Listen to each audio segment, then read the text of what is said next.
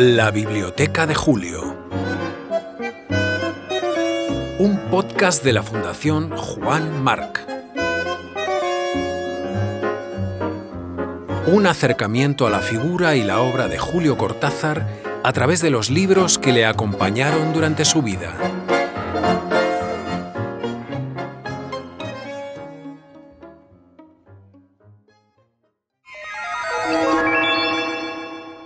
19. Memorias de Adriano, Marguerite Yourcenar, Editions Gallimard, París, 1979. Animula vagula blandula hospes comesque corporis, quanunca vivis in loca pallidula, rígida, núdula. Necut soles davis iocos. Este es el único poema conocido de Publio Helio Adriano, uno de los emperadores egregios de la antigua Roma y de la historia. Aparece en la Historia Augusta y aparece también abriendo la novela más famosa de Marguerite Yourcenar, traducida al castellano por Cortázar. Por cierto, que Julio también hace esta traducción privada, bromista y cómplice en un poema para su amiga Alejandra Pizarnik, protagonista de aquella primera entrega de la Biblioteca de Julio. Anímula el tabaco, Vágula anaisnin, blándula vodka tonic.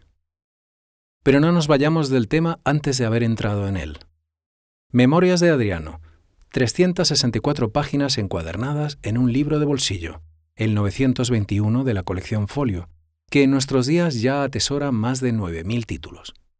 En la cubierta un detalle del mosaico Palomas bebiendo de un vaso, pieza hallada en la Villa Adriana de Tívoli, y actualmente residente en el Museo del Capitolio, en Roma. Emociona encontrar este libro en la biblioteca porque es el que cambia la vida de Cortázar como traductor e incluso, ya veremos de qué modo, como escritor. Vi las memorias de Adriano que había leído en francés y me había fascinado ese libro, y exigí un plazo largo para hacerlo porque sabía que ese libro había que hacerlo bien. Incluso empecé a trabajarlo en el barco que me llevó de Buenos Aires a Marsella. Releí el libro, intenté distintos enfoques de la traducción, la fui trabajando. La hice en París, se publicó y la crítica siempre ha dicho que se trata de una buena traducción. Contó Julio a Elena Poniatowska en una entrevista para la revista Plural en 1975, dos décadas después de aquella travesía en barco. A través de Cortázar, el mundo hispanoparlante descubrió la novela, publicada en Editorial Sudamericana en 1955. Empieza con estas líneas. Querido Marco, he ido esta mañana a ver a mi médico Hermógenes, que acababa de regresar a la villa después de un largo viaje por Asia. El examen debía hacerse en ayunas. Habíamos convenido encontrarnos en las primeras horas del día. Me tendí sobre un lecho luego de despojarme del manto y la túnica. Te evito detalles que te resultarían tan desagradables como a mí mismo, y la descripción del cuerpo de un hombre que envejece y se prepara a morir de una hidropesía del corazón. Es la epístola del emperador Adriano, a quien va a sucederle su nieto adoptivo Marco Aurelio, y va a servir para que el primero recuerde y narre su pasado, sus triunfos, sus campañas victoriosas, su reinado, sus reflexiones acerca del arte, la poesía y la filosofía, el amor y la amistad, desde el crepúsculo de su vida. Ciertas porciones de mi vida se asemejan ya a las salas desmanteladas de un palacio demasiado vasto que un propietario venido a menos no alcanza a ocupar por entero. Habla con palabra importante y vehemente, y aquí escuchamos tanto al estadista romano como a la mujer que le da cuerpo y voz dos mil años después, de los libros y las bibliotecas. He leído casi todo lo que han escrito nuestros historiadores, nuestros poetas y aun nuestros narradores. Aunque se acuse a estos últimos de frivolidad, quizá les debo más informaciones de las que pude recoger en las muy variadas situaciones de mi propia vida. La palabra escrita me enseñó a escuchar la voz humana, un poco como las grandes actitudes inmóviles de las estatuas me enseñaron a apreciar los gestos. En cambio, y posteriormente la vida me aclaró los libros. Pero los escritores mienten, aun los más sinceros, Los menos hábiles, carentes de palabras y frases capaces de encerrarla, retienen una imagen pobre y chata de la vida. Algunos, como Lucano, la cargan y abruman con una dignidad que no posee. Otros, como Petronio, la aligeran, la convierten en una pelota hueca que rebota, fácil de recibir y de lanzar en un universo sin peso. Los poetas nos transportan a un mundo más vasto o más hermoso, más ardiente o más dulce que el que nos ha sido dado, diferente de él y casi inhabitable en la práctica. Para estudiarla en toda su pureza, los filósofos hacen sufrir a la realidad casi las mismas transformaciones que el fuego o el mortero hacen sufrir a los cuerpos. Los historiadores nos proponen sistemas demasiado completos del pasado, series de causas y efecto harto exactas y claras como para que hayan sido alguna vez verdaderas, reordenan esa dócil materia muerta. Y sé que aún a Plutarco se le escapará siempre Alejandro. Los narradores, los autores de fábulas milesias, hacen como los carniceros, exponen en su tabanco pedacitos de carne que las moscas aprecian. Mucho me costaría vivir en un mundo sin libros, pero la realidad no está en ellos, puesto que no cabe entera. La biblioteca como depósito de conocimiento humano a través del cual atravesar lo inefable. Fundar bibliotecas equivalía a construir graneros públicos, amasar reservas para un invierno del espíritu que a juzgar por ciertas señales, y a pesar mío, veo venir. Los libros como mudas estatuas, cargados de la información de la humanidad. La palabra escrita me enseñó a escuchar la voz humana. Un poco como las grandes actitudes inmóviles de las estatuas me enseñaron a apreciar los gestos. En cambio, y posteriormente, la vida me aclaró los libros. La escritura de las imperiales Memorias de Adriano bosquejadas por su autora desde 1924, fue tan largo e intenso viaje que Yurcenar no quiso dejar fuera el proceso y anexó al titánico raconto inventado del personaje los no poco interesantes cuadernos de notas a las memorias de Adriano, la cocina de la obra. Hay libros a los que no hay que atreverse hasta no haber cumplido los 40 años, me hicieron falta esos años para aprender a calcular exactamente las distancias entre el emperador y yo, anotó ahí. En la misma confesión dijo, gran parte de mi vida transcurriría en el intento de definir, después de retratar, a ese hombre solo y al mismo tiempo vinculado con todo.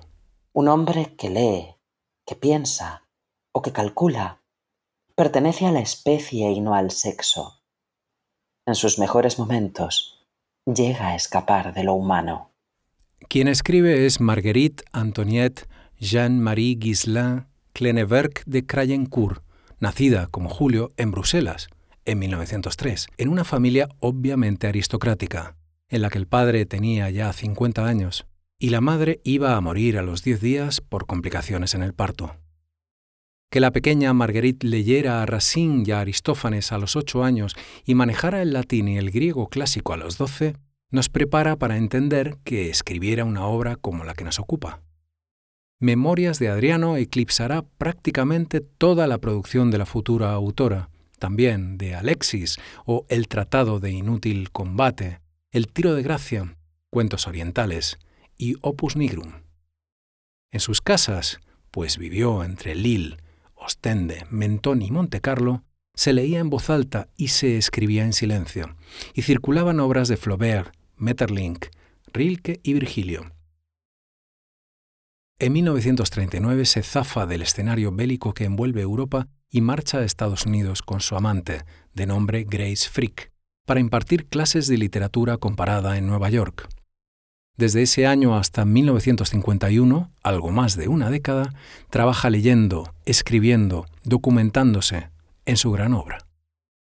Marcan la vida adulta de Yursenar los viajes veraniegos a Grecia, de donde nace su pasión por Cavafis, que ulteriormente supondrá la traducción de sus poemas.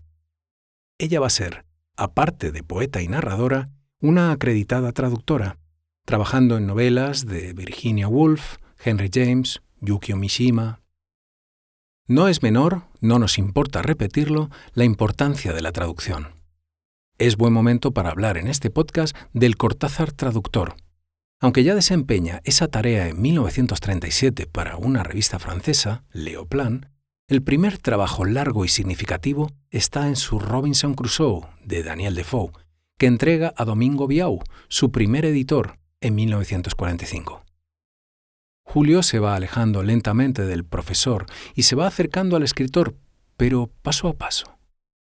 En 1948 se titula como traductor público de inglés y francés, trabajo que desempeña para organismos internacionales como la UNESCO y la Comisión de Energía Atómica en Viena, o la Cámara Argentina del Libro, en 1951. Ese es el año clave el año en que su mujer, Aurora Bernárdez, también traductora, y él se mudan a París. Viajan en ese barco de Buenos Aires a Marsella, del que se hablaba antes.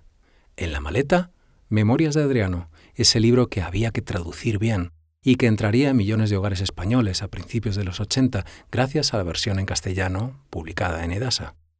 Y en el horizonte, el proyecto de ser autor. Ya en Europa, aún traduciendo para la UNESCO, viaja a Italia en 1954 y ahí empieza la traducción de la prosa de Edgar Allan Poe.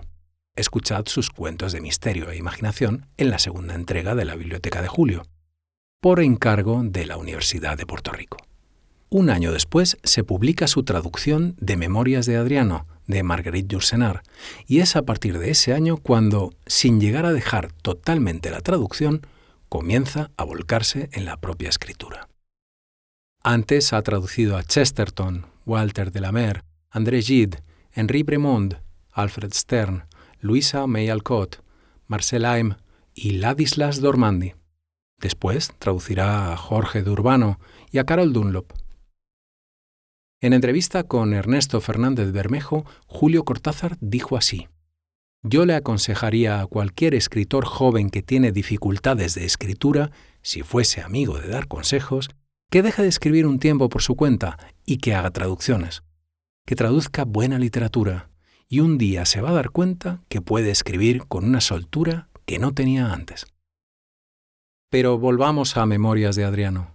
El libro cambia la vida de Yursenar, quien vuelve ya constantemente a Europa y también viaja a Japón, India y el norte de África para dar conferencias y recibir premios como los Femina y Erasmus, o distinciones como la de ser ya en 1984 la primera mujer elegida miembro numeraria de la Academia Francesa. El resto del tiempo lo pasa en su casa de Petite Plaisance, en Mount Desert Island, estado de Maine, siempre con su compañera Grace Frick, hasta la muerte de esta por cáncer de mama en 1979. Para la leyenda, un encuentro con Borges que tuvo lugar en 1986, seis días antes de la muerte de este en Ginebra. Borges, ¿cuándo saldrás del laberinto? le pregunta ella. Cuando hayan salido todos, le responde él. Ella entra en el gran laberinto en 1987, poco después de recibir la Legión de Honor, cuando su vida termina a causa de un ataque cardíaco. He llegado a la edad en que la vida, para cualquier hombre, es una derrota aceptada. ¿Habla ella? ¿Habla Adriano? No desprecio a los hombres.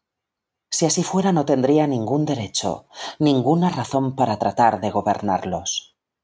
Mínima alma mía, tierna y flotante, huésped y compañera de mi cuerpo, descenderás a esos parajes pálidos, rígidos y desnudos, donde habrás de renunciar a los juegos de antaño. Todavía un instante miremos juntos las riberas familiares los objetos que sin duda no volveremos a ver. Tratemos de entrar en la muerte con los ojos abiertos. Fin de la novela. Al divino Adriano Augusto, hijo de Trajano, conquistador de los partos, nieto de Nerva, sumo pontífice investido por la vigésimo segunda vez de la dignidad tribunicia, tres veces cónsul, dos veces vencedor, Padre, de la patria. Y a su divina esposa Sabina, su hijo Antonino, a Lucio Helio César, hijo del divino Adriano, dos veces cónsul.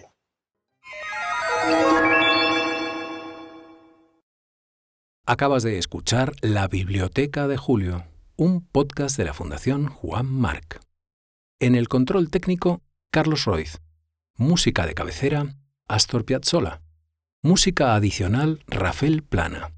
Lectura de Marguerite Yourcenar, Marta Fernández. Concepto, guion y voz, Bruno Galindo.